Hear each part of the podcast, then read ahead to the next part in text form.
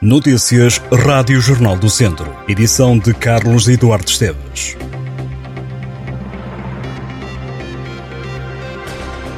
É domingo, logo há muito futebol para acompanhar de norte a sul do distrito. Na divisão de honra, o Sinfãs trocou o jogo da primeira volta e joga em casa este domingo, o jogo em atraso da jornada 1.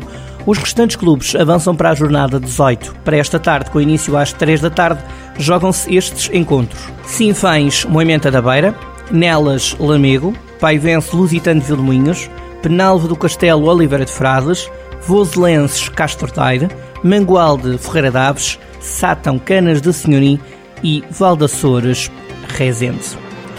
O agrupamento de escolas de Canas de Senhorim no Conselho de Nelas está a organizar uma campanha solidária que quer recolher alimentos para as famílias de alguns alunos mais carenciados. A iniciativa, que arrancou no passado dia 15, termina na próxima quarta-feira, dia 31 de janeiro. Há pontos de recolha de alimentos, como arroz, feijão, massas, farinha e açúcar, em cada uma das escolas do agrupamento de escolas de Canas de Senhorim.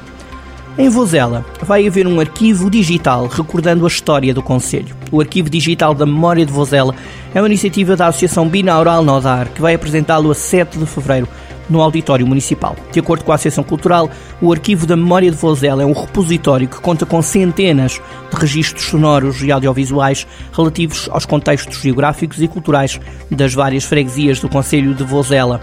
O novo projeto quer estimular um conhecimento mais profundo e sistematizado do património voselense e recolher informações e testemunhos sobre ciclos agrícolas, o cancioneiro popular, a pastorícia, a alimentação e a relação das comunidades com a paisagem rural. O Arquivo Digital da Memória de Vozela faz parte do Arquivo Digital Binaural Nodar e junta já cerca de 2 mil documentos.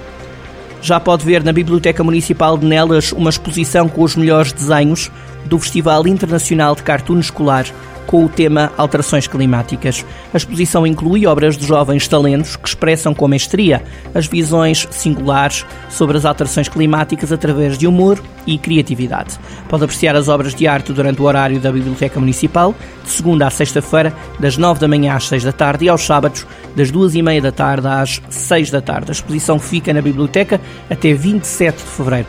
Ao longo das edições do Festival de Cartoon Escolar, tem vindo a registrar um aumento significativo do número de participações, já ultrapassou os 3 mil cartoons e 80 países numa só edição. A organização já está a receber propostas para a próxima edição do evento, que tem como tema a saúde. O Museu Municipal Terras de Besteiros, no Conselho de Tondela, recebeu em 2023 mais de 8 mil visitantes, o que representou um aumento de 33% comparativamente ao ano anterior. Passaram pelo museu, localizado no Solar de Santa Ana, um total de 8.137 pessoas, uma média de 22 pessoas por dia e 678 pessoas por mês. Setembro foi o mês mais concorrido, a maioria dos visitantes é do sexo feminino, e da faixa etária dos 36 aos 55 anos. A exposição de pintura entre o sagrado e o profano de Cláudia Costa foi a que mais despertou a atenção do público. A Montaria ao Javali regressa à Armamar do próximo dia 24 de fevereiro. A iniciativa organizada pela Câmara quer proporcionar momentos de convívio entre caçadores, mas também quer controlar a densidade de javalis num Conselho. À semelhança dos anos anteriores, a iniciativa reúne vários caçadores do Conselho e de outros pontos do país e começa com concentração no mercado municipal logo bem cedo, a partir das 7h30 da manhã. A montaria começa às 11 da manhã, o dia termina com almoço, exposição e leilão de javalis. As inscrições estão abertas até o dia 2 de fevereiro para esta montaria ao javali em Armamar, que vai decorrer no dia 24 de fevereiro.